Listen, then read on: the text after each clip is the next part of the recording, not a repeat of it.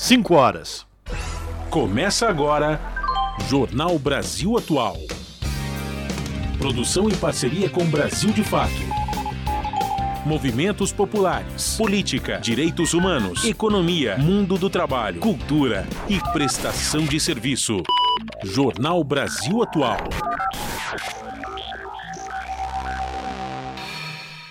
Olá, muito boa tarde. Hoje é segunda-feira, começando mais uma semana, dia 18 de setembro, chegando quase à primavera. Eu sou Rafael Garcia, junto com Cosmo Silva, apresentando mais uma edição do Jornal Brasil Atual. E estas são as manchetes de hoje. Presidente Lula está em Nova York, onde amanhã vai abrir a Assembleia Geral da ONU. Em seu discurso, ele vai defender que países emergentes também têm voz. Lula também se reúne com Joe Biden. E antes de chegar aos Estados Unidos, Lula assinou acordos de cooperação em vários setores com Cuba, ampliando a troca de tecnologias nas áreas de saúde, ciência e tecnologia e desenvolvimento agrário. E a Polícia Federal encontra mensagens golpistas no celular de Anderson Torres. A investigação encontrou, por exemplo, uma imagem sugerindo o enforcamento do então presidente eleito e de aliados em dezembro. CPI mista dos atos golpistas cancelou o depoimento do general Walter Braga Neto, ex-ministro da Defesa e da Casa Civil do governo Bolsonaro e candidato a vice-presidente de Bolsonaro nas eleições do ano passado. Esse depoimento estava marcado para amanhã. E o mercado financeiro baixa a projeção da inflação para este ano em torno de 4,86%. Para o PIB, a expectativa subiu pela quarta semana seguida e se aproxima de um crescimento de 3%.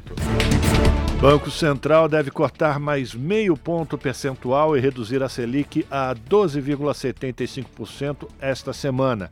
Na ata de agosto, o BC disse que a redução de meio ponto percentual é o ritmo apropriado para o processo desinflacionário. O governo federal quer estabelecer metas para municípios reduzirem as mortes no trânsito. Aqueles que atingirem as metas vão ser premiados. A proposta está no novo Plano Nacional de Trânsito. Mulheres negras em qualquer idade têm 46% mais chance de fazer aborto no país. Pesquisa Nacional de Aborto mostra que mulheres pardas e pretas têm mais risco de morrer devido a aborto inseguro.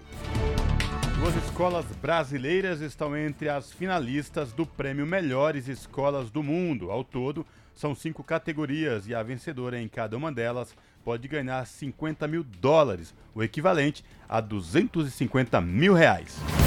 São 5 horas 3 minutos pelo horário de Brasília. Participe do Jornal Brasil Atual por meio dos nossos canais nas redes sociais. No Facebook, facebook.com barra Rádio Brasil Atual. No Instagram, arroba Rádio Brasil Atual. No Twitter, arroba RA Brasil Atual. Tem também o WhatsApp, o número é 11 96893 7672.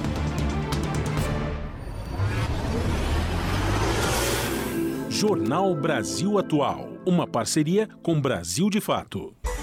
Na Rádio Brasil Atual, tempo e temperatura. E chegamos na última semana de inverno, nem parece, né? Com esse calorão todo. Bom, vamos lá.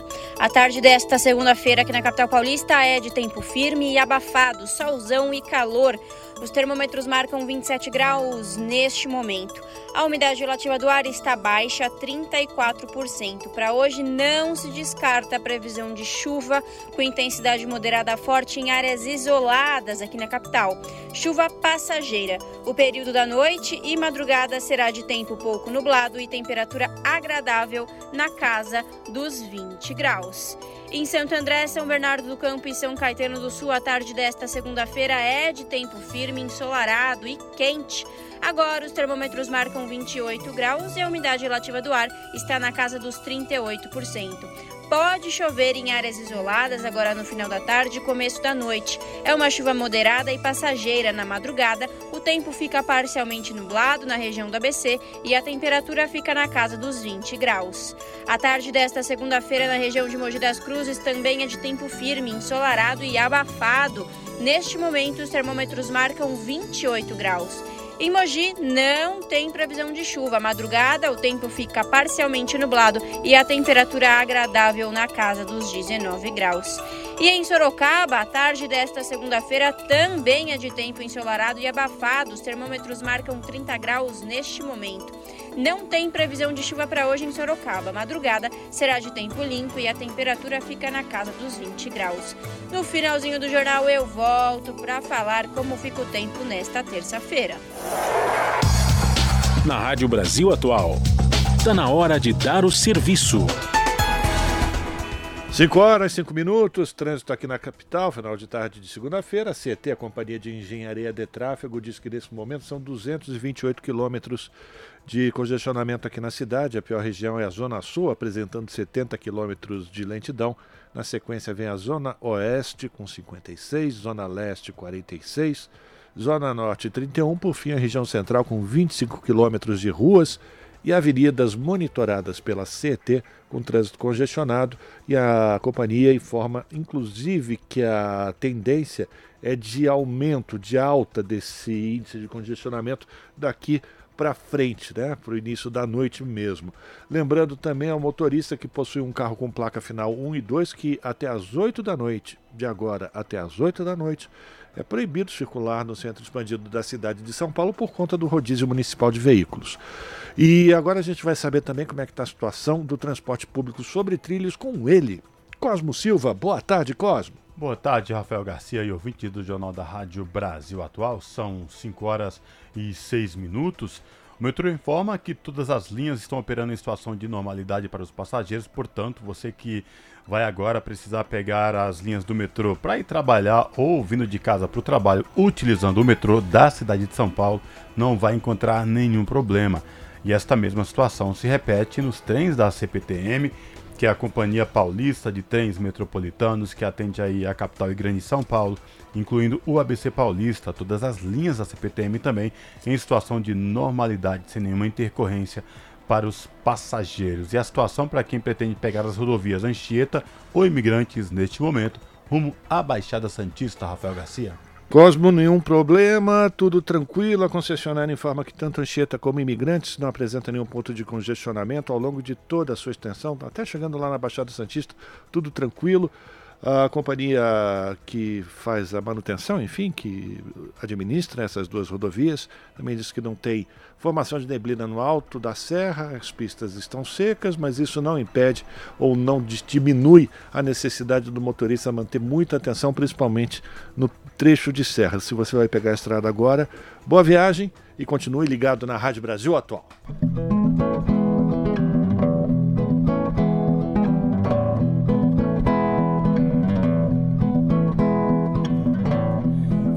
Ligado na rádio atento, o tempo todo ligado nela, seja no fone ou pelo radinho. A sintonia é fina, é bela. Rádio Brasil Atual. Jornal Brasil Atual. Uma parceria com Brasil de Fato. 5 horas e 9 minutos.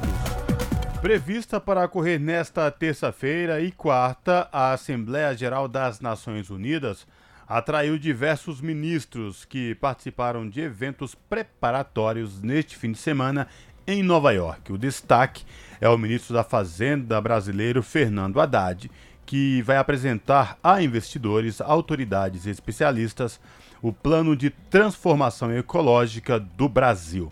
O ministro também vai ter encontros acadêmicos promovidos pelas universidades de Colômbia e de Harvard e vai se reunir com o enviado especial para clima dos Estados Unidos, John Kerry.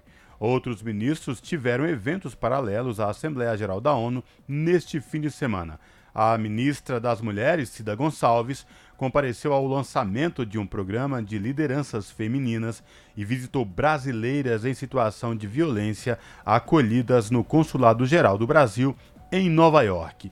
O destaque vai ser na quarta-feira, quando Haddad e outros ministros vão acompanhar o presidente Luiz Inácio Lula da Silva na cúpula de ambição climática na sede das Nações Unidas. Os ministros também vão acompanhar a reunião bilateral entre Lula e o presidente norte-americano Joe Biden. Já o ministro das Cidades afirma que o Brasil não vai fugir da responsabilidade com a sustentabilidade. Em entrevista para o ONU News, Jader Filho comentou sobre os esforços para envolver atores locais nas discussões sobre políticas públicas urbanas. Ele mencionou o compromisso do Brasil com a preservação do meio ambiente e com a utilização de energia solar em projetos habitacionais. Da ONU News em Nova York, as informações com Felipe de Carvalho. O fim de semana de ação para os Objetivos do Desenvolvimento Sustentável, ODS, realizado no final de semana, contou com debates sobre a participação ativa de estados e municípios na implementação das metas internacionais. O processo de localização dos ODS foi destacado pelo secretário-geral da ONU, Antônio Guterres, em seu discurso no sábado. Segundo ele, as metas globais não serão resgatadas em Nova York, e sim em cada comunidade ao redor do mundo o ministro das Cidades do Brasil, Jader Filho, participou de dois debates de alto nível sobre o tema. Antes dos eventos, ele conversou com a ONU News e citou esforços de incluir atores locais nas discussões de políticas públicas urbanas. Quem sabe quais são as necessidades das nossas cidades, da questão local, são eles são esses atores locais. É a sociedade civil, são os prefeitos, são os vereadores, são os governadores, é os empresários, enfim, todos os movimentos sociais. São eles é que sabem quais são as verdadeiras necessidades das nossas cidades. O Brasil é um continente. As soluções que cabem para a Amazônia muitas das vezes não cabem para o sul do país. E as soluções que acabem, por exemplo, para o Sudeste não cabem para o Centro-Oeste brasileiro. Então nós temos que, primeiro, reabrir o processo de discussão, trazer esses prefeitos, seja para discussões da questão dos ODS, mas para todas as políticas públicas que estão vinculadas não só ao Ministério das Cidades, como todos os outros ministérios. O ministro disse que as cidades brasileiras passaram por um processo de degradação e precisam de melhorias de saneamento, transporte e acesso a moradias de melhor qualidade. Segundo ele, atualmente não se pode dissociar projetos de infraestrutura da sustentabilidade. O Brasil não vai fugir, não está fugindo e não vai fugir a sua responsabilidade sobre a questão da sustentabilidade e fundamentalmente sobre a questão da preservação do meio ambiente. E isso é importante que se diga não com falas, não com discurso, mas com atitudes. Jader Filho citou como exemplo o programa Minha Casa Minha Vida, que, segundo ele, tem um componente de energia limpa atrelado aos novos projetos que serão desenvolvidos até o final do ano. De acordo com o ministro, a energia solar deverá se tornar uma prática importante em todas as novas contratações que venham a acontecer. Ele afirmou que a aposta será em placas solares remotas, ao invés daquelas instaladas no telhado das casas.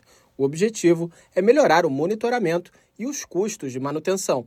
Jader Filho disse que o Brasil entende que o meio ambiente tem que ser respeitado e destacou a preocupação não apenas com a preservação das florestas, mas também com as 28 milhões de pessoas que vivem na região da Amazônia, a maioria delas em cidades. Da ONU News em Nova York, Felipe de Carvalho. São 5 horas e 13 minutos. O presidente em exercício, Geraldo Alckmin, participou nesta segunda-feira da cerimônia de apresentação do novo programa de aceleração do crescimento ao corpo diplomático no Palácio do Itamaraty, em Brasília. Ao destacar as potencialidades de investimentos no Brasil, ele citou ainda o bom momento da economia do país e o compromisso do governo com a estabilidade política. De acordo com o ministro da Casa Civil, Rui Costa, não haverá estímulo financeiro e econômico diferenciado para empresas estrangeiras. O que o governo quer é atrair investimentos internacionais para alavancar os projetos e, inclusive, as empresas brasileiras que passam por problemas financeiros, mas ainda têm capacidade operacional com previsão total de 1,7 trilhão de reais em investimentos o, eh, públicos e privados, o novo PAC foi lançado no mês passado pelo presidente Lula.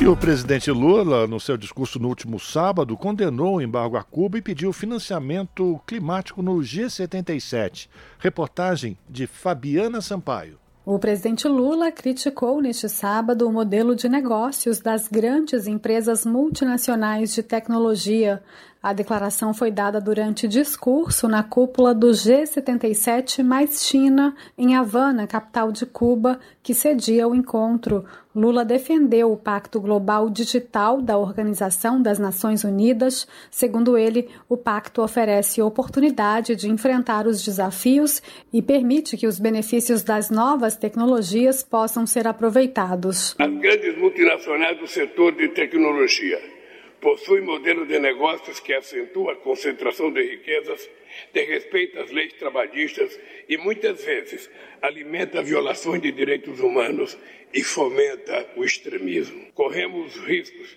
que vão da perda de privacidade ao uso de armas autônomas, passando pelo viés racista de muitos algoritmos. No discurso, o presidente também voltou a cobrar financiamento climático para todos os países em desenvolvimento. Ele afirmou que esses países não têm a mesma dívida histórica dos países ricos pelo aquecimento global. O princípio das responsabilidades comuns mais diferenciadas permanece inválido. É por isso que o financiamento climático tem de ser assegurado a todos os países em desenvolvimento, segundo suas necessidades e suas prioridades. No caminho entre a COP28 em Dubai e a COP30 na cidade de Belém, no estado do Pará, será necessário insistir na implementação dos compromissos nunca cumpridos pelos países ricos. O presidente abriu o discurso na cúpula do G77, condenando o isolamento imposto a Cuba por outras nações e também rechaçou a inclusão de Cuba na lista de estados patrocinadores do terrorismo. Lula também teve agenda de trabalho com o presidente de Cuba, Miguel Dias-Canel. Essa foi a primeira viagem oficial de um mandatário brasileiro ao país caribenho em nove anos. A última foi em 2014, quando a ex-presidente Dilma Rousseff esteve na capital cubana. Com informações da Agência Brasil, da Rádio Nacional no Rio de Janeiro, Fabiana Sampaio. Você está ouvindo? Jornal Brasil Atual. Uma parceria com Brasil de Fato. São 5 horas e 17 minutos. O presidente do Senado, Rodrigo Pacheco, descartou a aprovação célere dos projetos de reforma eleitoral aprovados pelos deputados. Entre as mudanças estão a flexibilização da prestação de contas e do uso de recursos do fundo partidário e o uso de dinheiro da cota feminina em candidaturas de homens. Ele explicou que, por serem temas complexos, não podem ser votados de forma assodada, sem permitir uma análise aprofundada por parte dos senadores. Da Rádio Senado, quem traz os detalhes é a Érica Christian. O presidente do Senado, Rodrigo Pacheco, declarou que os senadores não vão correr para votarem logo dois projetos aprovados pela Câmara dos Deputados que tratam da reforma eleitoral. As mudanças simplificam a prestação de contas dos partidos e candidatos que deixam de ser parciais para serem totais. Também permitem a doação de campanha por PIX, cabendo às instituições financeiras informarem à Justiça Eleitoral os dados do doador e liberam o uso de recursos da cota feminina nas candidaturas de homens, assim como autorizam a compra de aviões e barcos com dinheiro do fundo partidário e o pagamento de de despesas pessoais dos candidatos. Os projetos definem que a inelegibilidade de um político condenado por crime comum será limitada a oito anos a contar da condenação ou renúncia. Rodrigo Pacheco afirmou que, por serem temas complexos, não poderão ser votados em duas semanas. Nós temos que realizar nosso trabalho, é algo complexo, é um código eleitoral inteiro. Então, nós temos que avaliar se é possível fazer isso em duas semanas ou não. De qualquer forma, nós não podemos produzir uma legislação na pressa, qualquer que seja ela, especialmente uma legislação dessa natureza. Não haverá de nossa parte nenhum assodamento nem a feitura de uma legislação sob a premência dessa circunstância da pressa. Né? Nós temos que evitar isso. Rodrigo Pacheco explicou que os dois projetos da Câmara dos Deputados poderão ser discutidos com a proposta do novo Código Eleitoral, que prevê uma quarentena de quatro anos para que juízes e policiais possam disputar as eleições, entre outros temas relacionados à prestação de contas, crimes eleitorais, doações, limites de gastos e pesquisas eleitorais. Rodrigo Pacheco afirmou que caberá ao relator do projeto, senador Marcelo Castro, do MDB do Piauí, e dos integrantes da Comissão de Constituição e Justiça decidirem se as propostas da Câmara serão votadas com o Código Eleitoral. O Senado tem hoje, sob sua responsabilidade, a discussão do Código Eleitoral está na Comissão de Constituição e Justiça, sob a relatoria do senador Marcelo Castro, e a Câmara faz agora uma nova reforma. E o que me cabe como presidente, assim que essa matéria chegar ao Senado Federal, eu vou despachar a Comissão de Constituição e Justiça para que seja pensado aquilo que já existe nessa mesma matéria, que é o Código Eleitoral. Isso é o razoável de ser feito para que se tenha então, o encaminhamento dessa matéria. Os deputados têm pressa na aprovação dos dois projetos da reforma eleitoral, já que as novas regras só vão valer se forem sancionadas com um ano de antecedência das próximas eleições. Da Rádio Senado, Érica Christian. São 5 horas 21 minutos. O governo federal quer estabelecer metas para municípios reduzirem as mortes no trânsito. Aqueles municípios que atingirem as metas vão ser premiados. A proposta está no novo Plano Nacional de Trânsito, que deve ser colocado em consulta pública na próxima semana. E quem traz mais detalhes para a gente é o repórter Gabriel Brum. De acordo com o secretário nacional de Trânsito do Ministério dos Transportes, Adroaldo Catão, o objetivo é estimular os gestores a buscarem a redução de acidentes e mortes. O que a Senatra tem de melhor, a gente vai fornecer aos municípios em termos de conhecimento, consultoria, transparência, para premiar e também um pouco constranger. Constranger no bom sentido. Constranger o bom gestor a sair daquela posição e atacar o problema que é isso que a gente vai precisar. O secretário discursou na abertura da Semana Nacional do Trânsito, que acontece todos os anos entre 18 e 25 de setembro. O foco é a segurança. No Brasil, cerca de 25 mil pessoas morrem todos os anos no trânsito. Segundo Adroaldo, cerca de 30% das cidades concentram quase 80% dos acidentes. Cidades médias sofrem com o uso inadequado das motocicletas. Alguns desses municípios têm mais de 12 mortes por ano. Esses municípios são muito prejudicados pelo uso das motocicletas. E então a gente tem que tomar uma atitude relacionada a esse caminho. Nesse mesmo período acontece a Semana Nacional da Mobilidade, que comemora o Dia Mundial Sem Carro no dia 22 de setembro, próxima sexta-feira. No mesmo dia, o governo deve apresentar um plano para estimular o uso de bicicletas como meio de transporte. Da Rádio Nacional em Brasília, Gabriel Brum. São 5 horas e 22 minutos. Nova York acolhe cúpula dos ODS para impulsionar avanços. Evento mais proeminente da semana de alto nível da 78ª Assembleia Geral acontece entre segunda e terça. A ONU vê oportunidade para estimular a ação e fazer avançar o desempenho dos países nas metas globais. E quem volta aqui com a gente trazendo mais informações direto de Nova York é o Felipe de Carvalho. Nesta segunda-feira, Nova York acolhe a cúpula dos ODS. Com o evento, as Nações Unidas marcam o início de uma nova fase, promovendo um avanço mais célere em direção aos Objetivos de Desenvolvimento Sustentável. O evento apresentará novas orientações políticas sobre as ações até 2030. O foco do evento mais proeminente da semana de alto nível da Assembleia Geral é o impacto das diversas crises no mundo. De acordo com a ONU, outra finalidade é reacender a esperança o otimismo e o entusiasmo pela Agenda 2030 e dos Objetivos do Desenvolvimento Sustentável. O evento, na Assembleia Geral, enfatizará a metade do prazo adotado para a consolidação das metas globais. O ato será seguido por uma série de diálogos de líderes mundiais e pela adoção de uma declaração política. Além das intervenções do presidente da Assembleia Geral, Dennis Francis, também falarão o secretário-geral das Nações Unidas, Antônio Guterres, e a presidente do Conselho Econômico e Social, Paula Narvaez. Da ONU News em Nova York, Felipe de Carvalho. Você está ouvindo? Jornal Brasil Atual. Uma parceria com Brasil de Fato. 5 horas e 24 minutos e a Comissão Parlamentar de Inquérito Mista dos Atos Golpistas cancelou o depoimento do general Walter Braga Neto, ex-ministro da Defesa e da Casa Civil no governo Bolsonaro e candidato a vice do ex-presidente nas eleições do ano passado. Essa, esse depoimento estava marcado para esta terça-feira. Quem vai trazer mais informações para a gente é a repórter Priscila Mazenotti. No lugar, vai ouvir nesta terça-feira, às nove da manhã, Osmar Crivellati que trabalhava na ajudança de ordens da Presidência da República.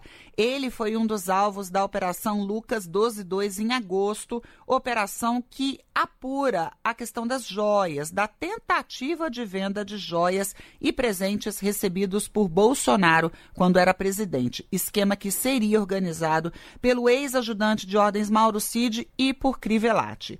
O depoimento de Braga Neto ficou para outubro. O adiamento se deu a pedido da relatora, a senadora Elisiane Gama, para que haja mais tempo para análise de documentos, ainda mais depois da semana passada, quando Braga Neto foi alvo de uma operação que investiga fraudes na compra de mais de 9 mil coletes balísticos pelo Gabinete de Intervenção em 2018 intervenção no Rio de Janeiro, que tinha como interventor federal justamente Braga Neto. A relatora quer mais tempo para analisar documentos.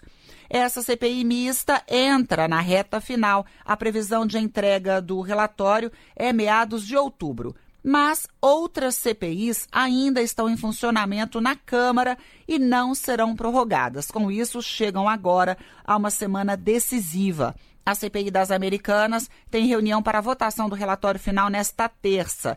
Já a CPI do MST tenta, desde a semana passada, discutir e votar o relatório final do deputado Ricardo Salles. Inclusive, pode ser encerrada sem ter o relatório votado. O presidente da CPI, o deputado Zuc, já determinou o fim dos trabalhos e disse que ela não será prorrogada. Da Rádio Nacional em Brasília, Priscila Mazenotti. São 5 horas e 26 minutos. Uma devassa no celular de Anderson Torres, ex-ministro da Justiça de Bolsonaro, mostrou documentos e postagens comprometedoras que complicam ainda mais a situação do aliado de primeira hora do ex-presidente. Investigadores encontraram conteúdo golpista entre as mensagens, segundo reportagem do colunista Paulo Capelli, do portal Metrópolis.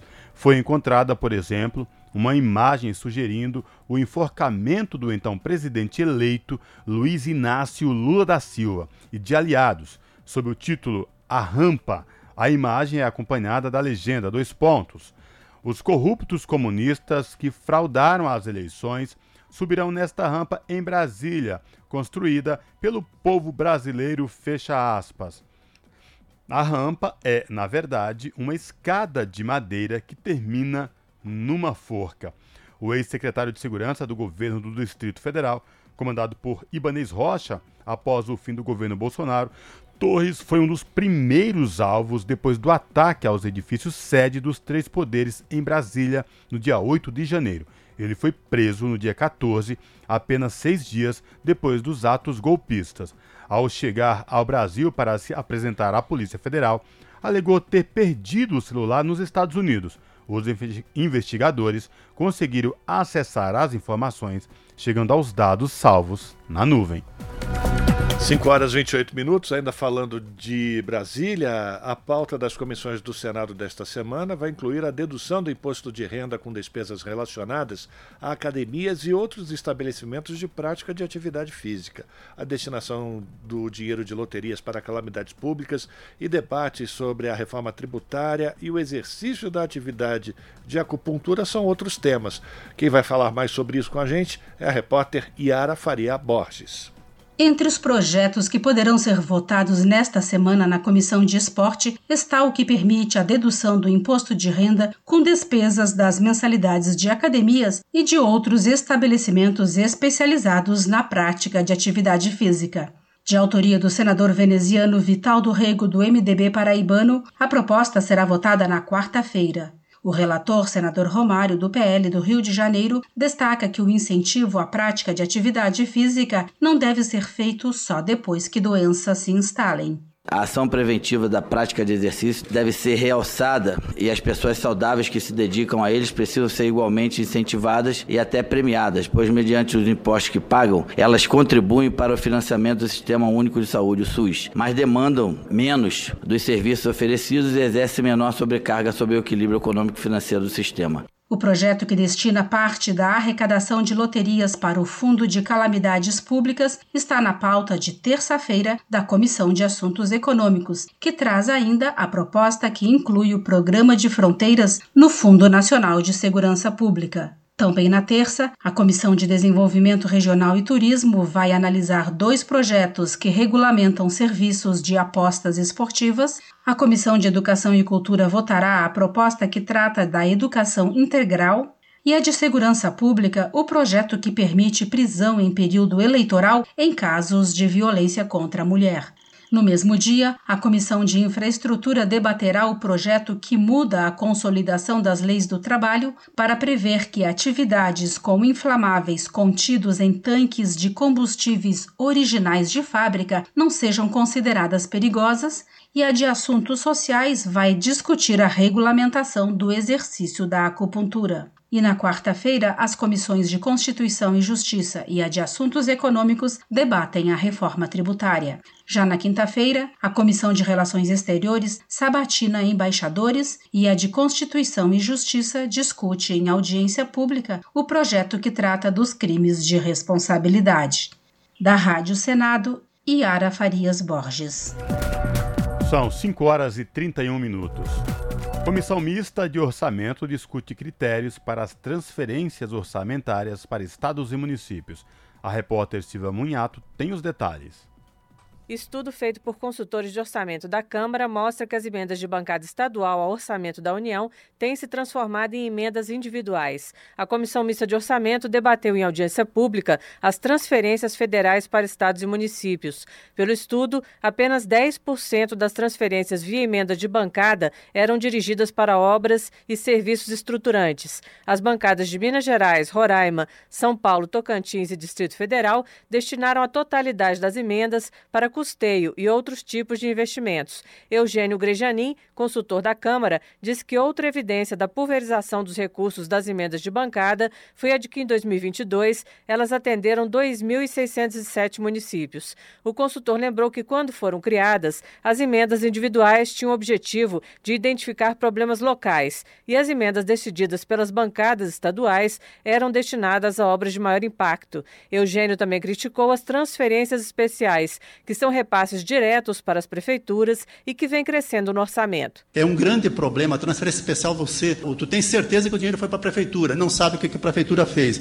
Isso deveria ser corrigido. Eu sei que a, a ideia da transferência especial é, é boa no sentido de agilizar, tal, tal. Ela se aplicaria, acredito mais, em ações emergenciais, em urgência e valores não tão elevados. Obras plurianuais não poderiam receber transferências especiais. Desde 2021, as transferências para estados e municípios, por meio de emendas parlamentares, superam o total feito pelo Executivo. Para 2023, são 32,1 bilhões de reais com recursos de emendas, contra 30,8 bilhões por meio de convênios com o governo. No estudo encomendado pela deputada Adriana Ventura, do Novo de São Paulo, foram identificadas distorções causadas pela falta de critérios objetivos de distribuição dos recursos de emendas. Segundo Eugênio, predominam pequenos municípios do Norte e do Nordeste na lista dos que receberam mais que a média de R$ 107,66 por habitante em 2022. A cidade de Normandia, em Roraima, tem 11.772 habitantes e recebeu R$ 3.323 por habitante.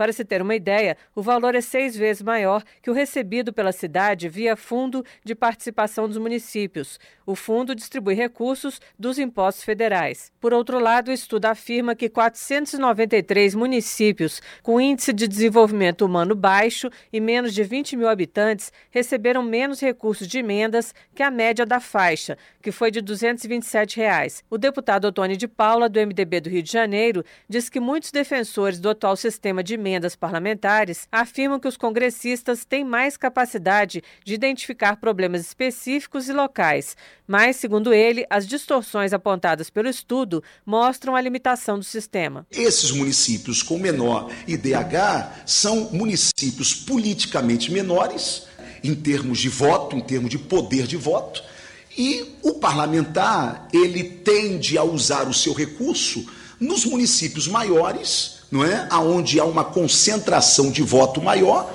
e com isso você nunca vai conseguir consertar essa distorção. O consultor do Senado, Fernando Moutinho, disse que os recursos de transferências feitos por emendas do Legislativo ou pelo Executivo não obedecem a critérios socioeconômicos definidos pela legislação. A minha constatação continua sendo que ela virou letra morta em grande parte das transferências voluntárias, com exceção parcial uh, de algumas transferências voluntárias do SUS. O auditor de transferências do Tribunal de Contas da União, Valdemir Pascoioto, diz que mesmo na saúde é difícil avaliar se a execução dos recursos atende às prioridades das políticas públicas. Não existe uma integração de dados para que o Ministério da Saúde possa fazer monitoramento e avaliação. Então, como os estados e municípios estão executando essas despesas, é, ainda é um vácuo de informações, a gente não tem uma interligação. Vários gestores dos ministérios estiveram na audiência pública e afirmaram que já obedecem a critérios específicos de distribuição das transferências ou estão implantando sistemas novos. A deputada Adriana Ventura solicitou aos técnicos que enviem cartilhas de orientação para que os parlamentares possam fazer suas emendas ao orçamento de 2024 com base em dados de políticas públicas. Da Rádio Câmara de Brasília, Silvia Minhato. Você está ouvindo? Jornal Brasil Atual, uma parceria com Brasil de Fato. 5 horas 36 minutos. O mercado financeiro baixou para 4,86% a projeção da inflação para este ano. A queda vem após um leve aumento na semana passada. O Banco Central divulgou hoje o boletim Focus Dessa forma, o resultado se aproxima do teto do intervalo de tolerância da meta de inflação para este ano. A meta é de 3,25% e tem um intervalo de 1,5%, para cima e para baixo. Para o PIB, a expectativa subiu pela quarta semana seguida e se aproxima de um crescimento de 3%. Agora, os analistas esperam um resultado positivo de 2,89%. Para o dólar, a expectativa neste ano é que ele feche valendo R$ 4,95 e que a taxa de juros permaneça em 11,75% ao ano. São 5 horas e 37 minutos. Os bancos renegociaram 13 bilhões e 200 milhões de reais em dívidas por meio do Desenrola Brasil, o programa de renegociação de dívidas criado pelo governo federal. Os dados são da FEBRABAN, a Federação Brasileira de Bancos, e se referem ao período entre 17 de junho, data de início do programa, a 15 de setembro. De acordo com a entidade, o número de contratos de dívida renegociados chegou a quase 2 milhões. Os dados se referem à faixa 2, que é aquela com clientes de renda entre dois salários mínimos e 20 mil mensais reais e em dívidas bancárias são negociadas diretamente com as instituições financeiras. A Febraban afirma ainda que nesses dois meses os bancos retiraram as anotações negativas de cerca de 6 milhões de registros de clientes que tinham dívidas de até 100 reais. A dívida não é perdoada, mas o cliente pode voltar a tomar crédito caso não tenha outras restrições em birôs de crédito. E até dezembro do ano passado, 236 mil pessoas vivendo em situação de rua estavam inscritas no CAD Único, que é o Cadastro Único para Programas Sociais do Governo Federal. Essa informação faz parte de um relatório divulgado pelo Ministério dos Direitos Humanos. Quem vai trazer mais detalhes é a repórter Daniela Longuinho. Esse número indica que um em cada mil brasileiros não tem moradia, embora esta contagem represente apenas a parcela dessa população atendida pela assistência social, como explica Roberto Pires, coordenador geral de indicadores e evidências do Ministério dos Direitos Humanos. No cenário atual, como a gente não dispõe de um novo censo né, nacional da população em situação de rua, trata-se de utilizar esse dado como uma aproximação, né, uma forma da gente ter uma contagem nacional né, da população em situação de rua. Né? Então, nesse sentido, esse número de pessoas em situação de rua inscritas no cadastro provavelmente é um número que revela uma subcontagem. A população em situação de rua do país é composta majoritariamente por homens, 87%, adultos, 55% e negros, 68%. A maior parte, 62%, vive nas ruas das cidades do Sudeste. Já o Distrito Federal é a unidade da federação com maior percentual. Três entre mil pessoas vivem nas ruas. Roberto Pires, do Ministério dos Direitos Humanos, explica que cerca de 60% dessa população vive nas ruas entre seis meses e dois anos. Os demais fazem parte da parcela que está nessa condição de dois ou mais anos. Esses 40% corresponderiam aos casos que a gente considera como uma situação crônica de rua, né? E com isso já acumula, né, vulnerabilidades, provavelmente sofreu violências, tem uma maior dificuldade né, de se integrar né, no mercado de trabalho, nos serviços de educação, de saúde, etc. Doutor em Políticas Públicas, Roberto Pires ressalta que o censo demográfico do país tem por característica a coleta de dados com visita do recenseador à Casa dos Brasileiros mas que há previsão da contagem da população em situação de rua nos próximos anos. O Ministério dos Direitos Humanos e Cidadania, juntamente com outros parceiros, né, como o Ministério do Desenvolvimento Social, a Casa Civil, o IPEA e especialmente o IBGE, estão conduzindo esforços para realizar um novo censo né, nacional da população em situação de rua que deverá ir a campo nos próximos anos. Né? Então a gente tem uma expectativa de que já em 2024 e 2025 a gente já tenha novas informações sobre a população em situação de rua no Brasil. O levantamento divulgado nesta quinta atende pontos de uma determinação deste ano do Supremo Tribunal Federal para que a União, estados e municípios elaborem um plano de ação para botar em prática a política nacional para a população em situação de rua, criada por decreto em 2009. Da Rádio Nacional em Brasília, Daniela Longuinho. Você está ouvindo? Jornal Brasil Atual. Uma parceria com Brasil de Fato. São 5 horas e 42 minutos. Debatedores defendem melhoria das condições da pós-graduação no Brasil. Quem traz mais informações é a repórter Maria Neves. Melhorar a atratividade dos programas de pós-graduação representa um passo fundamental para o desenvolvimento do país, sustentaram debatedores sobre as condições dos estudantes na Comissão de Educação da Câmara dos Deputados. Atualmente, como ressaltou o presidente da Associação Nacional de Pós-Graduandos, Vinícius Soares, alunos de mestrado e doutorado se encontram no limbo. Isso porque, ao mesmo tempo em que são estudantes, também atuam como professores mas sem nenhum direito trabalhista ou previdenciário. Vinícius Soares destacou que a luta para assegurar proteção social a pós-graduandos é antiga, de quase 40 anos. Segundo relatou, ainda em 1989, o então deputado Florestan Fernandes apresentou projeto na Câmara para regulamentar esses direitos. A proposta nunca foi votada. Somente em 2007, o Congresso aprovou uma lei que assegura licença maternidade para as estudantes, mas somente para bolsistas. A principal consequência da pouca atratividade dos programas de pós-graduação, conforme Vinícius Soares, é a perda de talentos pelo país. Hoje o país vem enfrentando fenômenos sociais da perda de talentos, porque os nossos mestres e doutores que foram formados no último período, eles estão migrando para profissões de menor adensamento científico e tecnológico, estão tendo que virar Uber, estão tendo que, por exemplo, fazer docinho para sobreviver. Precisamos fazer um debate de responsabilidade, inclusive social, porque o Brasil, o Estado brasileiro, investiu recursos e tempo nessas pessoas e o Estado brasileiro precisa agora aproveitar e prover oportunidade para que essas pessoas possam contribuir com o desenvolvimento nacional. A falta de perspectiva profissional também foi apontada como um sério problema pelo presidente do Conselho Nacional de Desenvolvimento Científico e Tecnológico, Ricardo Galvão. Ele ressaltou que o Brasil sempre formou mestres e doutores para atuar em pesquisa. O desafio agora seria promover a ocupação desses profissionais também nos setores produtivos.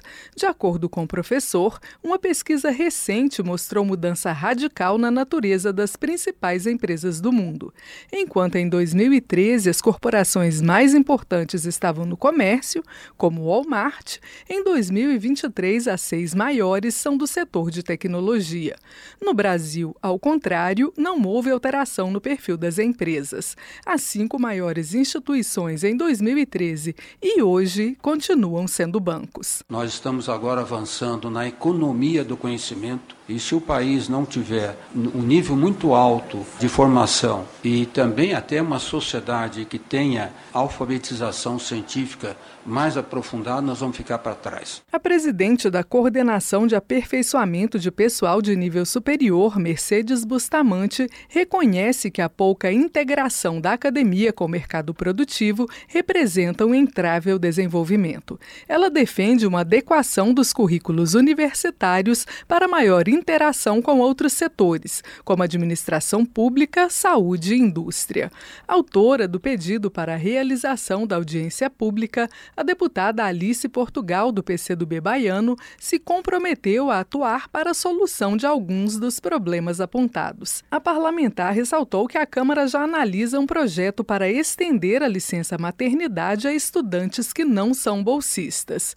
Ela disse que vai ampliar o conceito para a licença parental, de forma a abranger estudantes do sexo masculino. Alice Portugal também disse estar em análise uma proposta que trata de direitos previdenciários para pós-graduandos e destacou que a casa precisa encontrar formas de financiar a medida. Seria um, uma isenção fiscal a quem eleva a qualidade técnica e tecnológica de seus quadros? E por que não? Nós estamos dando isenção ao que não deixa nada. Fizemos uma análise há dois anos atrás, na pandemia, quando criamos a Lei Aldir Blanc 1, nós não tínhamos de onde tirar o dinheiro. E aí eu fui parar na mineração. Não deixam quase nada de impostos. Tem isenção há mais de 20 anos. E vamos dar a quem, a quem devolve. Dados da CAPES mostram que o Brasil conta com mais de 4.500 programas de pós-graduação e quase 7 mil cursos. A presidente do órgão, Mercedes Bustamante, adiantou que no ano que vem outros 300 cursos devem entrar no sistema.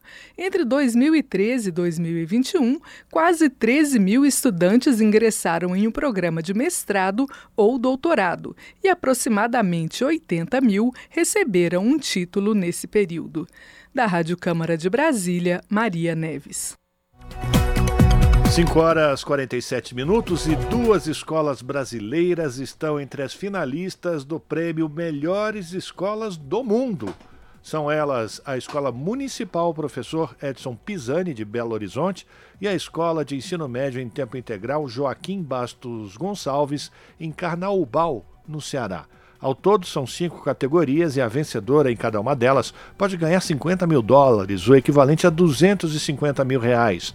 Reportagem de Gabriel Correia. A premiação é organizada por uma plataforma global que reúne mais de 200 mil professores de 108 países. As categorias são ação ambiental, inovação, superação de adversidades, colaboração comunitária, em que concorre a instituição de Minas Gerais, e apoiando vidas saudáveis, categoria em que a do Ceará é finalista. A escola Edson Pisani fica em uma das maiores e mais antigas favelas do Brasil, em Belo Horizonte, na capital mineira. A unidade está sendo reconhecida por atividades voltadas para a coleta de lixo e saneamento básico, e também iniciativas para a mobilidade. A diretora da instituição, Eleusa Fiuza, explica como o projeto Mais Favela Menos Lixo se expandiu para além da escola. Esse projeto é feito junto com os estudantes da nossa escola integrada e também com os nossos estudantes do ensino fundamental de modalidade EJA, que é a Educação de Jovens e Adultos. Então esse projeto ele, ele começou a ser discutido aqui dentro da escola e foi levado para a, a comunidade. No Ceará, a Escola Joaquim Bastos Gonçalves desenvolve ações de promoção da saúde mental dos estudantes, principalmente pós-pandemia. O retorno às atividades nesse período revelou que 6% dos alunos sofriam com problemas emocionais graves, incluindo automutilação.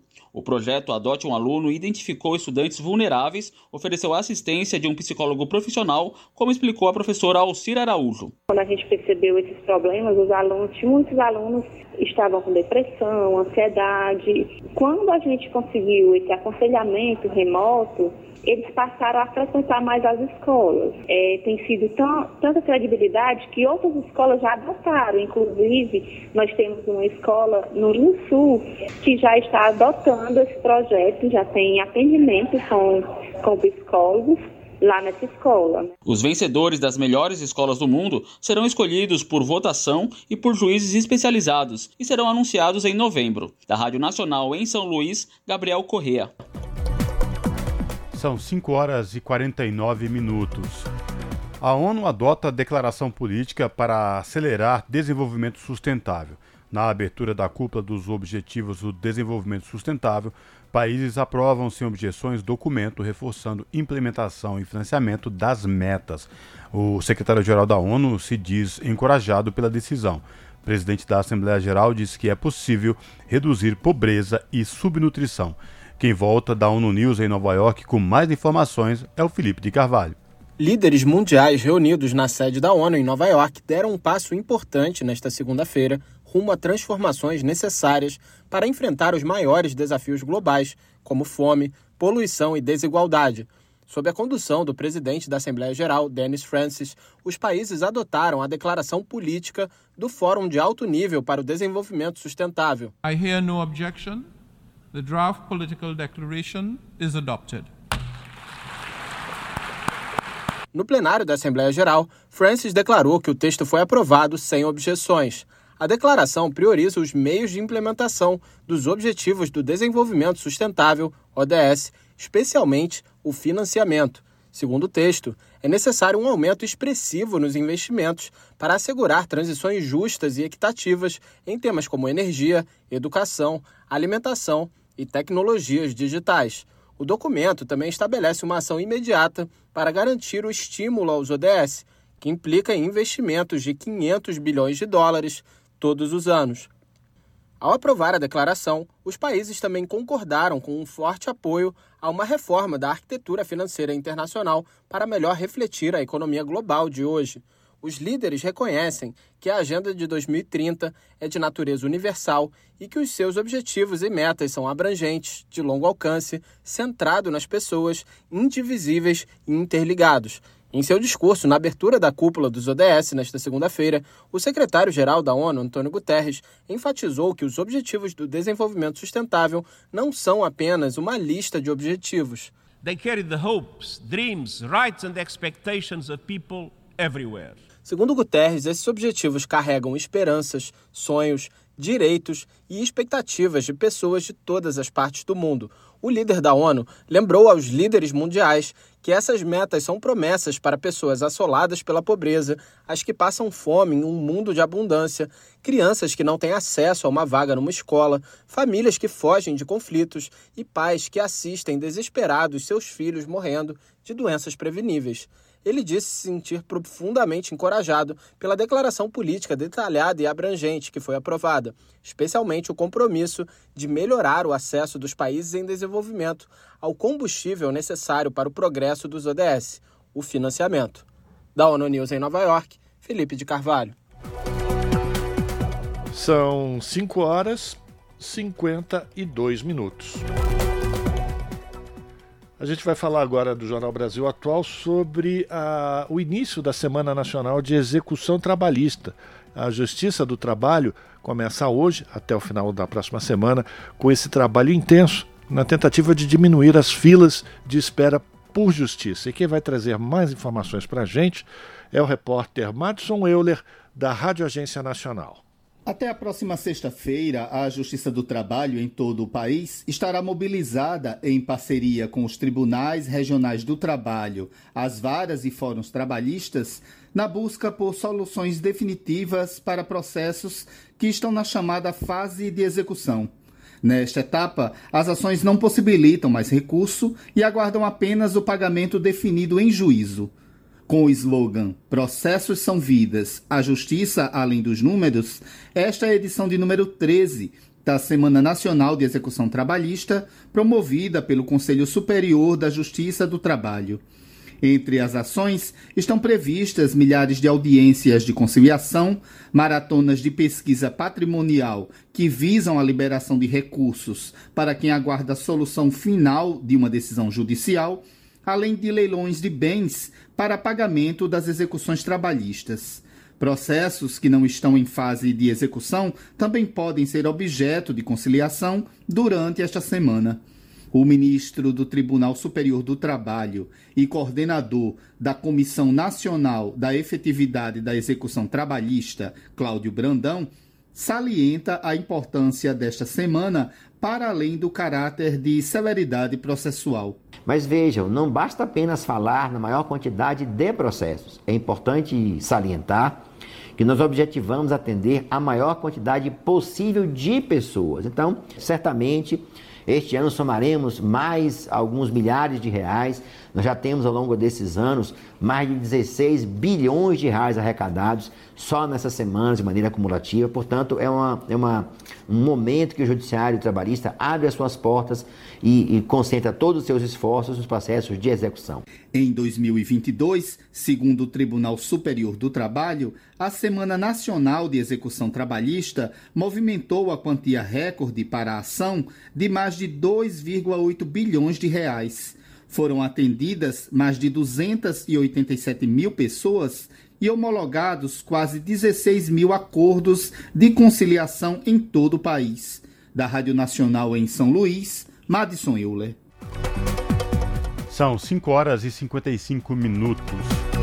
O fazendeiro Antério Mânica, condenado como mandante da chacina de Unai em Minas Gerais, entregou-se à Polícia Federal em Brasília. O irmão dele, Norberto Mânica, é considerado foragido.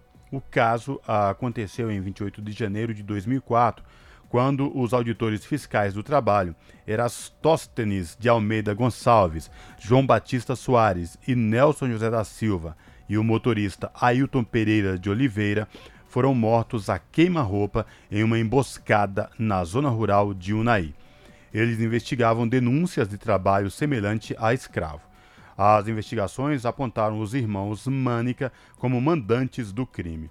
Na última quarta-feira, o Tribunal Regional Federal da Sexta Região, em Belo Horizonte, determinou a prisão imediata dos irmãos Mânica e de dois condenados por intermediarem a chacina. O Sindicato Nacional dos Auditores Fiscais do Trabalho emitiu nota após a prisão, em que diz que toda a luta ao longo dos últimos quase 20 anos não foi em vão. E certamente, sem esse trabalho, não teriam chegado a esse desfecho, pois os envolvidos são pessoas de alto poder econômico. 5 horas e 57 minutos. Vamos falar agora sobre o acidente que aconteceu no estado do Amazonas. Os corpos das 14 vítimas do acidente aéreo em Barcelos devem ser liberados ainda hoje. Os corpos chegaram a Manaus na tarde desse domingo para exames de necrópsia no Instituto Médico Legal. A reportagem é de Renato Ribeiro. O Departamento de Polícia Técnica Científica do Amazonas montou uma força-tarefa com profissionais do IML e do Instituto de Identificação para agilizar o serviço. A aeronave de médio porte, que levava 12 turistas que iam pescar no Rio Negro, caiu na tarde do último sábado, quando tentava se aproximar do aeroporto de Barcelos, município localizado a 400 quilômetros da capital. Além dos passageiros, o piloto e o copiloto da aeronave também morreram no acidente, que aconteceu aconteceu durante o procedimento de pouso quando chovia muito na região. As investigações sobre as causas do acidente serão realizadas pela Polícia Civil do Amazonas e pelo Seripa 7, o Serviço Regional de Investigação e Prevenção de Acidentes Aeronáuticos. A aeronáutica busca entender o que causou a queda da aeronave, um bimotor turbohélice do modelo EMB-110 Bandeirante da Embraer ainda não há prazo para o término das investigações. Pelas redes sociais, o governador do Amazonas, Wilson Lima, lamentou as mortes e afirmou que equipes estão atuando desde o primeiro momento para prestar o apoio necessário. O governador de Goiás, Ronaldo Caiado, disse ter recebido com tristeza a notícia da tragédia, sobretudo porque há cinco goianos dentre as vítimas. Afirmou ainda ter conseguido a autorização da ANAC para utilizar uma aeronave do Estado para fazer o traslado dos corpos. Já o governador do Distrito Federal, Ibanez Rocha, contou ter recebido com pesar e consternação a notícia do falecimento do Dr. Roland Montenegro Costa no acidente. O médico era uma referência em cirurgia do aparelho digestivo, considerado pioneiro dos transplantes na capital federal. Da Rádio Nacional, em Brasília, Renato Ribeiro. Jornal Brasil Atual.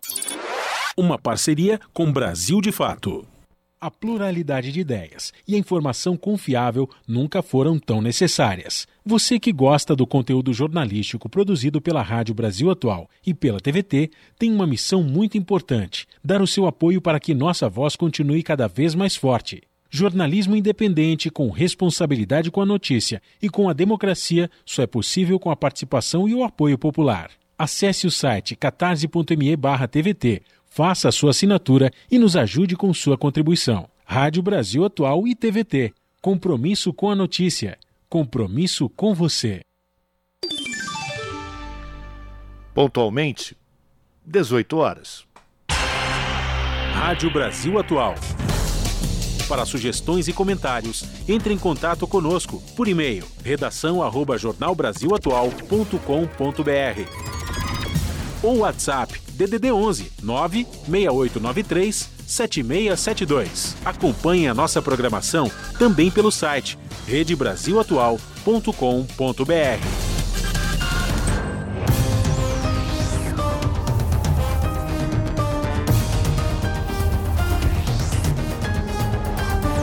Seis horas, vamos fazer aquele contato com a redação da TVT para a gente saber quais serão os destaques da edição do seu jornal que abre mais uma semana nessa segunda-feira com a apresentadora Ana Flávia Quitério. Você sabe que o seu jornal é transmitido pelo canal 44.1 digital, que tem o um sinal aberto para toda a região metropolitana de São Paulo, mas você também pode assistir o seu jornal ao vivo pelas redes da TVT nas redes sociais, o youtube.com/barra rede TVT, por exemplo. Ana Flávia Quitério, Flavinha, boa noite. Diga aí os destaques que abrem mais uma semana. Olá, Rafa, Cosmo e Fábio. Uma excelente noite a vocês e a todos os ouvintes da Rádio Brasil Atual. E aí, como é que vocês estão? Espero que tenham tido um excelente fim de semana, tenham aproveitado sabadão e domingo. O clima estava agradável, muito sol, isso em grande parte do país e também deve continuar nos próximos dias. Estamos praticamente quase no final do inverno em outras épocas, essa né, parte do ano, no finalzinho ainda era um tempo gelado, com chuva, muito frio, e o contrário está acontecendo. O inverno vai terminar com altura, com temperaturas elevadíssimas, podendo chegar a 40 graus aqui no Sudeste, principalmente em São Paulo. Então imagina se hoje você sentiu que estava calor, né, um calor aí de quase 33 graus, isso a quase no finalzinho da tarde para o início da noite. Imagina nos próximos dias. Então, já prepara a hidratação, a água, a garrafinha de água sempre ao seu lado. Tem que ser o seu melhor amigo, hein? Para se hidratar bastante, porque o tempo também vai ficar muito seco e a saúde, com certeza, agradece com esses cuidados. Bom, tirando a parte da previsão, temos outras notícias e informações aqui no seu jornal, começando que o Copom, Comitê de Política Monetária do Banco Central, se reúne amanhã e quarta-feira para definir a taxa Selic para os próximos 45 dias. Como forma de pressão pela baixa dos juros, os mais altos do mundo, sindicalistas promoverão uma série de atos em todo o país. Então é bom todo mundo ficar muito atento, né? Estar em cima, porque uma taxa de juros como a que estava ainda está muito alto, né? Não pode acontecer. Ah, outro assunto, a Justiça do Trabalho condenou a empresa Uber a reconhecer o vínculo empregatício de todos os motoristas e a registrar carteira sob pena de multa de 10 mil reais para cada trabalhador que não for registrado. A decisão é da Quarta Vara do Trabalho de São Paulo e tem abrangência nacional, mas a empresa já disse que vai recorrer. Também falaremos de um estudo recente que revela um dado alarmante sobre a presença de agrotóxicos nos alimentos no Brasil. Entre 2019 e 2022, mais de 2 mil agrotóxicos foram aprovados no país. E o pior, quase metade dessas substâncias foi banida da União Europeia pelos riscos que representam para a saúde.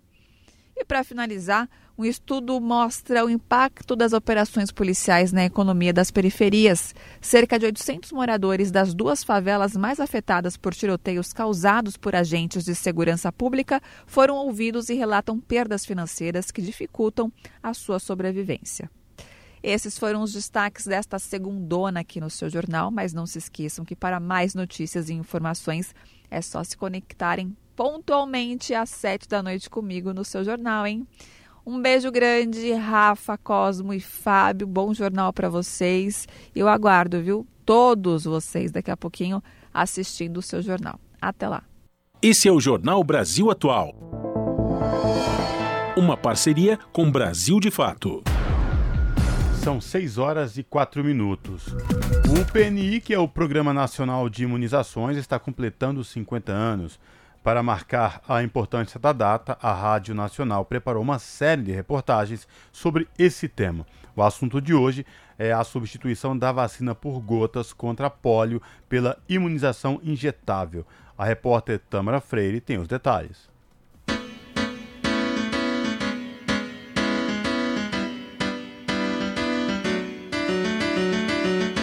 Foi graças à gotinha que o Brasil conseguiu erradicar a poliomielite. A vacinação oral facilitou a imunização em massa num curto período de tempo, contribuindo para o sucesso das grandes campanhas contra a polio desde os anos 70. Depois de tanto serviço prestado, chegou a hora dela se aposentar. Atualmente, as crianças recebem três doses da vacina injetável. Aos dois, 4 e 6 meses de idade. E a gotinha é dada como reforço aos 15 meses e aos 4 anos. Mas a partir do ano que vem, os brasileirinhos serão imunizados apenas via seringa, já que as novas evidências científicas indicam que esse é um esquema mais eficaz e seguro. Quem explica é a presidente da Comissão de Certificação da Erradicação da Polio no Brasil, Luísa Helena Faleiros Arlan. Naquela época, o que era preciso fazer? Pegar uma vacina que não fosse de altíssimo custo, que pudesse vacinar milhões num prazo curto para poder acabar com aquele surto epidêmico, né? Os tempos mudam. Algumas descobertas foram feitas, que a vacina inativada é muito melhor do que a vacina oral. A resposta imunogênica dela é muito mais segura, muito mais eficaz e muito mais duradoura. Não sofre, digamos, interferências. Por exemplo, crianças com desnutrição, crianças com verminose, outras doenças intestinais, podem interferir na resposta à vacina oral. A mudança demonstra uma característica muito importante do Programa Nacional de Imunizações: a sua atualização constante. Em 1977, o PNI instituiu o seu primeiro calendário básico, com apenas seis vacinas contra tuberculose, sarampo, difteria, tétano, coqueluche e pólio. Hoje são oferecidas 16 vacinas infantis, 6 para os adolescentes, 3 para gestantes e 4 para adultos e idosos. De acordo com o coordenador do programa, Eder Gatt, novas inclusões são avaliadas constantemente. Essa avaliação ela é feita pela Conitec, que é uma comissão técnica ligada ao Ministério da Saúde. Então, é preciso obedecer alguns critérios. Se a vacina, primeiro, ela é segura e de fato funciona. Segundo, o produtor precisa garantir abastecimento e é preciso garantir preço para que seja viável. Uma das prioridades neste momento é a vacina contra a dengue, doença que só este ano registrou mais de um milhão de casos e de 600 mortes no Brasil. Em março, a Anvisa concedeu registro para a vacina Kidenga, criada pela farmacêutica japonesa Takeda. E o Ministério da Saúde espera firmar um acordo com transferência de tecnologia para que ela seja produzida pela Fiocruz. Mas especialistas chamam a atenção também para outras doenças graves com vacinas disponíveis, como o vírus sincicial respiratório, que causa infecção nas vias respiratórias, especialmente em crianças pequenas.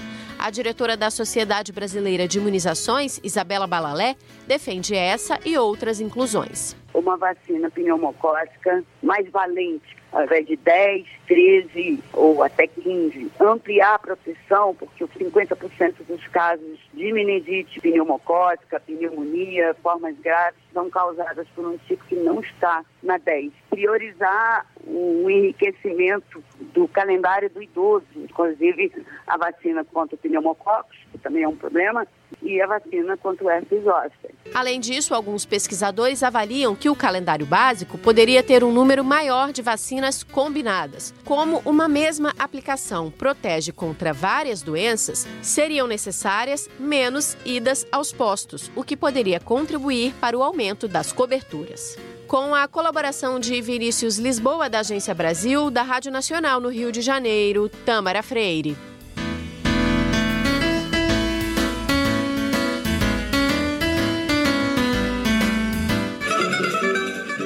Essa reportagem faz parte da série especial PNI 50 anos. Meio século do Programa Nacional de Imunizações do Brasil.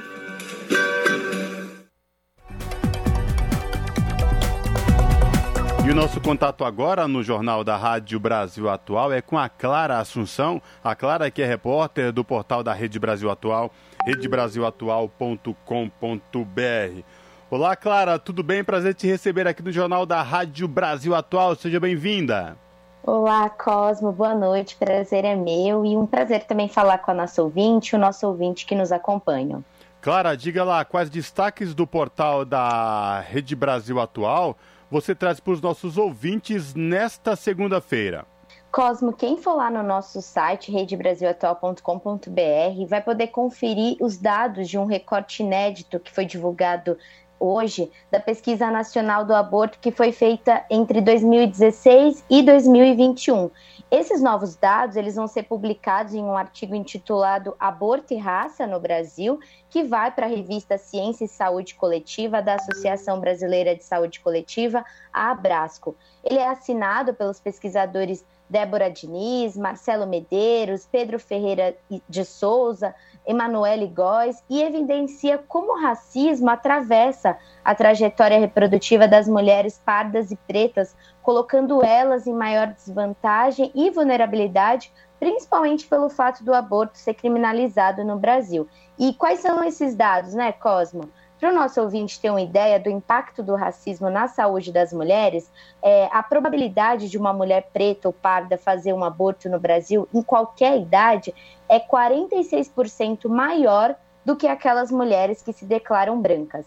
A pesquisa foi baseada em 4.241 entrevistas, tem uma margem de erro de dois pontos percentuais para mais ou para menos, e tem um outro dado de destaque que, ao chegar aos 40 anos de idade, pouco mais de um quinto das mulheres negras, o que representa 21,22%, é, é, nesse caso elas vão ter feito ao menos um aborto ante uma em cada sete mulheres brancas, o que, o que é equivalente a 15,35%.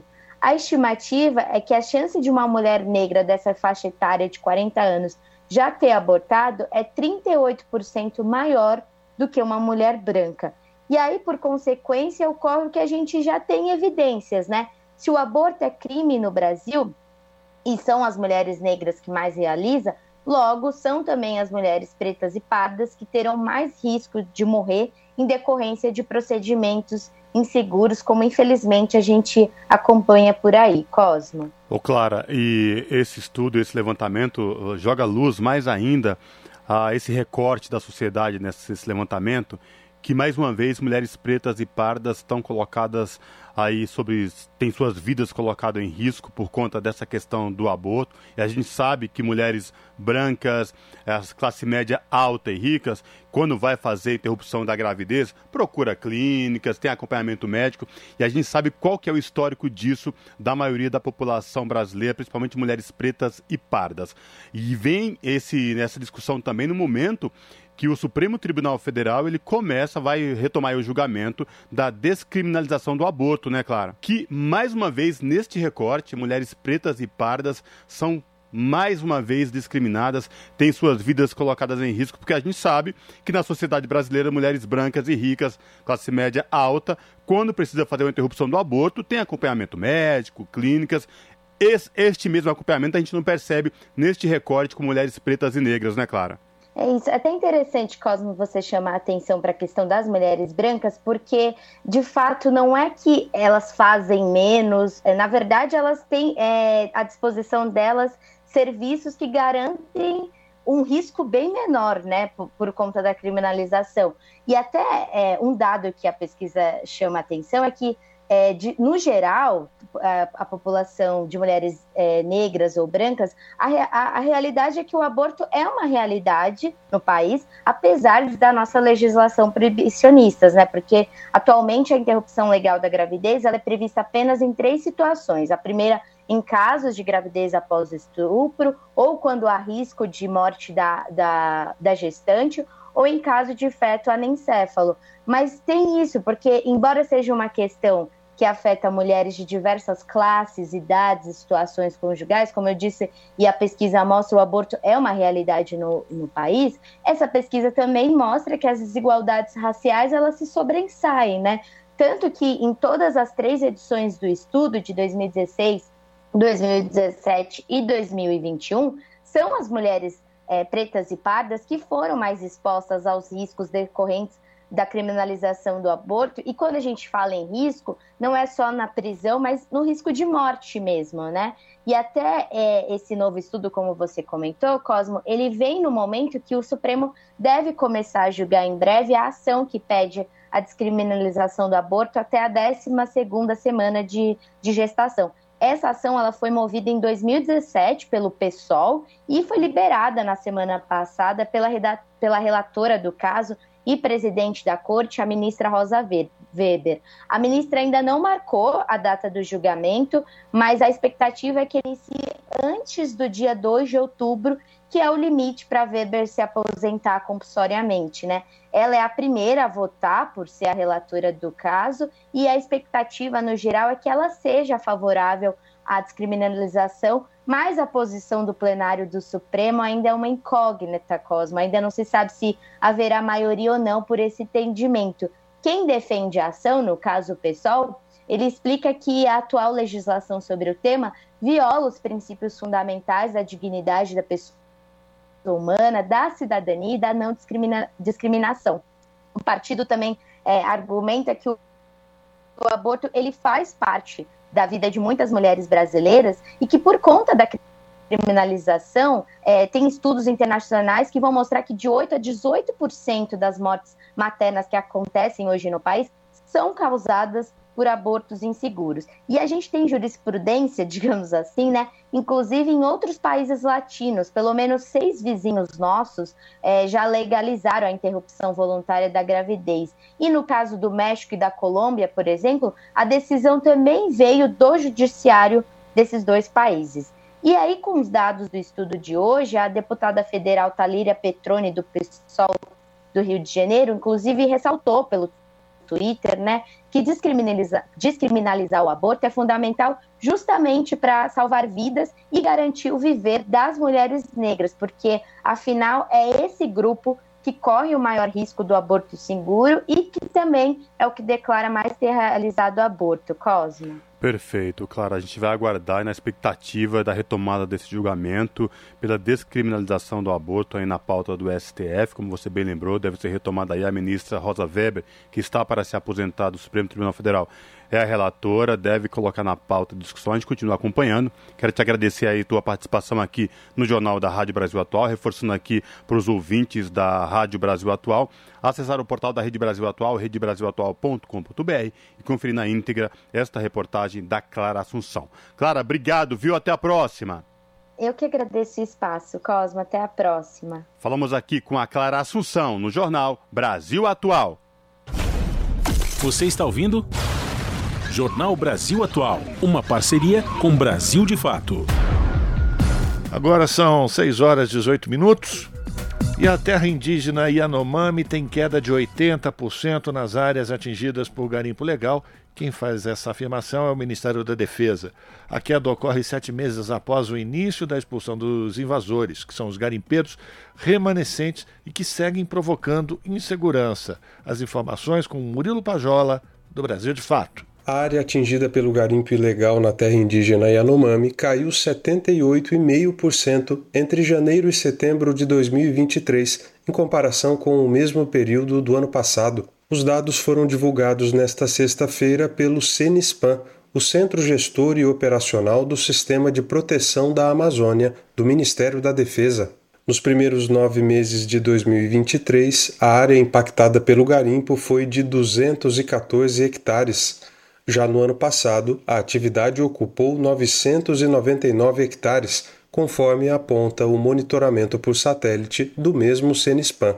Na terra indígena Yanomami, o garimpo ilegal provocou uma crise humanitária ignorada pelo governo Bolsonaro. Isso resultou na morte, por causas evitáveis, de pelo menos 570 crianças indígenas.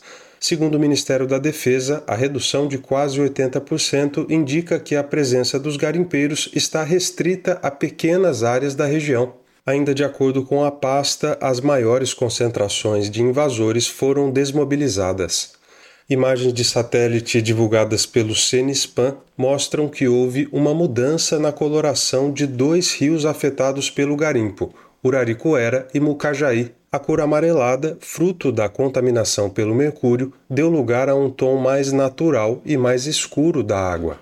A baixa no garimpo ocorre sete meses após o governo federal deflagrar a Operação Libertação, que mobiliza 700 integrantes de diferentes instituições governamentais. O objetivo é de pôr fim ao garimpo ilegal no território Yanomami. Após a intervenção do governo federal, foram abertas frentes de atendimento de saúde dentro do território. As vítimas sofriam com malária, verminoses, desnutrição e contaminação por mercúrio. Um relatório lançado em agosto deste ano por associações Yanomami e Ecuana aponta que garimpeiros ainda persistem no território, provocando instabilidade e insegurança. As organizações indígenas dizem que políticos, militares e facções criminosas ligadas ao garimpo ilegal contribuem para tumultuar e atrasar ainda mais o processo de expulsão.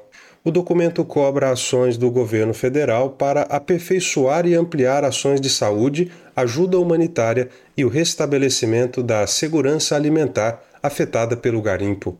O Ministério dos Povos Indígenas reconhece que ainda há questões a serem resolvidas envolvendo a terra indígena Yanomami. Por outro lado, afirmou que a reconstrução dos estragos que foram feitos ao longo de anos de descaso leva algum tempo. Segundo a pasta, é possível afirmar que, abre aspas, o tratamento dispensado não só aos Yanomami, mas a todos os povos indígenas já mudou para melhor, fecha aspas. De Lábrea, no Amazonas, da Rádio Brasil de Fato, Murilo Pajola. Você está ouvindo? Jornal Brasil Atual. Uma parceria com Brasil de Fato. 6 horas e 21 minutos. Filho de compadre de Ricardo Nunes faturou 31 milhões de reais em contratos sem licitação com a Prefeitura de São Paulo. Para a vereadora Elaine Mineiro, é preciso uma auditoria do Tribunal de Contas do município nos contratos e nas relações diretas com o prefeito. As informações com Douglas Matos, do Brasil de Fato. A DPT Engenharia e Arquitetura Limitada faturou entre dezembro de 2021 e agosto deste ano 31 milhões e 400 mil reais em contratos para obras de emergência que dispensam licitação com a Prefeitura de São Paulo. De acordo com o um levantamento feito pelo Brasil de Fato, Todas as contratações ocorreram no período em que o prefeito Ricardo Nunes, do MDB, está à frente do governo municipal. A empresa, fundada em setembro de 2019, pertence ao engenheiro civil e arquiteto Pedro José da Silva Júnior, de 31 anos. Ele é filho de Pedro José da Silva, compadre de Ricardo Nunes. Silva é padrinho de Isabela Nunes, a filha do prefeito. Pedro José da Silva coordenava o gabinete da liderança do MDB na Câmara dos Vereadores entre 2013 e 2016, período em que Nunes era vereador e líder do partido na casa. A dupla também trabalhou junta no setor de jornais de bairros, onde o atual prefeito fez carreira. Servidores da prefeitura confirmaram ao Brasil de Fato que a relação entre Pedro José da Silva e Ricardo Nunes é, abre aspas, extremamente próxima, fecha aspas, e que o compadre do prefeito, apesar de não estar na relação de trabalhadores do atual governo e do município e de não ter cargo oficial, é visto com assiduidade nos corredores do prédio que é a sede do Poder Municipal no Viaduto do Chá. No Instagram, Pedro José da Silva, que usa o perfil pessoal para divulgar vídeos e imagens da gestão de Nunes, está marcado em 18 publicações da conta oficial do prefeito só no último ano. Ainda que a empresa esteja no nome do filho, é Pedro José da Silva quem tem experiência na área de construção civil. O compadre do prefeito já foi dono de duas construtoras, a Tomás e Silva Construção Civil SS Limitada e a PJS Construção e Empreendimento. A Tomás e Silva segue ativa e a PJS está inapta. Nas duas construtoras, Pedro José da Silva acumula 2 milhões e 400 mil reais em débitos ativos com a União. Os números constam na lista de devedores da Procuradoria-Geral da Fazenda Nacional. Dos 10 contratos entre a DPT e a Prefeitura de São Paulo, levantados pelo Brasil de Fato, nove foram feitos via Secretaria Municipal de Infraestrutura Urbana e Obras, a CIURB. Pedro José da Silva foi questionado pela reportagem sobre os fatos apresentados na matéria. Em relação ao período em que trabalhou na liderança do MDB na Câmara, ele afirmou ao Brasil de Fato que, abre aspas, servia a bancada do partido, que na época tinha quatro vereadores na Câmara, prestando assessoria e auxílio a esses parlamentares, fecha aspas. Para Pedro José da Silva, o apadrinhamento da filha do prefeito não interfere nas relações comerciais da DPT Engenharia com a prefeitura. Em nota, afirmou, abre aspas, Sempre participei das campanhas do partido na região e a orientação das lideranças do partido foi no sentido de apoiar os candidatos regionais, sempre atuando na região, reivindicando melhorias para a comunidade. O prefeito não tem e nunca teve qualquer relação com a empresa. A empresa, fundada em 2019, prestando serviços no setor público e privado desde a sua fundação. É importante ressaltar que os serviços prestados antecedem ao período da gestão do prefeito, não havendo qualquer interferência na atuação da empresa. Fecha aspas. A Prefeitura de São Paulo foi procurada, mas preferiu não se manifestar sobre o caso. De São Paulo, da Rádio Brasil de Fato, com reportagem de Igor Carvalho. Locução: Douglas Matos. 6 horas agora, 26 minutos. O Ministério Público de São Paulo ingressou com uma ação civil pública para que a Prefeitura garanta o acesso das populações em situação de vulnerabilidade às políticas públicas. O Pedro Lacerda tem mais informações. O Ministério Público de São Paulo ingressou com uma ação civil pública para que a Prefeitura de São Paulo garanta o acesso das populações em situação de vulnerabilidade às políticas públicas. Segundo a promotora Ana Trota e Aride, a cidade tem um alto índice de desatualização do Cadastro Único de Programas Sociais, o CAD Único, o que pode fazer com que as pessoas deixem de receber benefícios a que têm direito. A partir dos dados do Observatório Brasileiro de Políticas Públicas com a população em situação de rua, a promotora aponta que o índice de atualização do cadastro na capital paulista está abaixo da média nacional. De acordo com a ação, em abril de 2023, a taxa de atualização do CAD único na cidade era de 67%, enquanto em outras grandes cidades, como Rio de Janeiro, Belo Horizonte, Salvador e Brasília, a média é de 82,8%. No texto em que pede a adoção de medidas que agilizem a atuação do cadastro, Ana Trota destaca a importância do sistema que serve para indicar públicos vulneráveis e prioritários para as políticas públicas, além de ser a porta de entrada única para uma série de programas e serviços públicos. Além disso, a promotora lembra que o cadastro também permite a identificação e quantificação de grupos vulnerabilizados, como a população em situação de rua. A desatualização do CAD único, inclusive, reduz os repasses de recursos do Fundo Nacional de Assistência Social ao município. A Secretaria Municipal de Assistência e Desenvolvimento Social do Estado de São Paulo informou por nota que em agosto a taxa de atualização do CAD único na cidade de São Paulo chegou a 75%, e que até o presente momento não recebeu a referida representação e que apresentará todas as informações necessárias quando acionada. Com informações da Agência Brasil, Pedro Lacerda, da Rádio Agência Nacional. Na Rádio Brasil Atual, tempo e temperatura.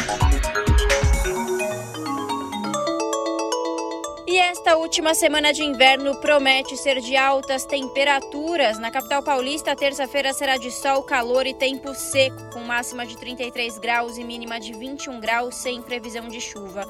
Nas regiões de Santo André, São Bernardo do Campo e São Caetano do Sul, mesma coisa. Terça-feira será de tempo ensolarado, limpo e seco, sem previsão de chuva. A temperatura continua bem alta, com máxima de 34 graus na região do ABC Paulista e mínima de 23 graus. E em Mogi das Cruzes, mesma coisa. Terça-feira será de solzão, calor, tempo seco e não tem previsão de chuva. A temperatura aumenta, com máxima de 34 graus e mínima de 20 graus. E em Sorocaba, olha, nada diferente diferente. A terça-feira será de temperatura alta, tempo limpo, ensolarado e seco. E não tem previsão de chuva, com máxima de 34 graus e mínima de 20 graus. Gente, com esses dias quentes é muito importante se manter hidratado, se possível, evitar o sol do meio-dia às quatro da tarde e reforçar o uso do protetor solar, principalmente no rosto e nos braços. Larissa Boyer, Rádio Brasil Atual. Termina aqui mais uma edição do Jornal Brasil Atual, que teve trabalhos técnicos de Fábio Balbini, na apresentação Cosmo Silva e eu, Rafael Garcia. Você fica agora com o papo com o Zé Trajano, às sete da noite pela TVT, tem o seu jornal. Nós voltamos amanhã a partir das cinco da tarde. A todas e todos que nos acompanharam até agora, um ótimo final de segunda-feira. Então amanhã, a partir das cinco, novo compromisso. Até lá!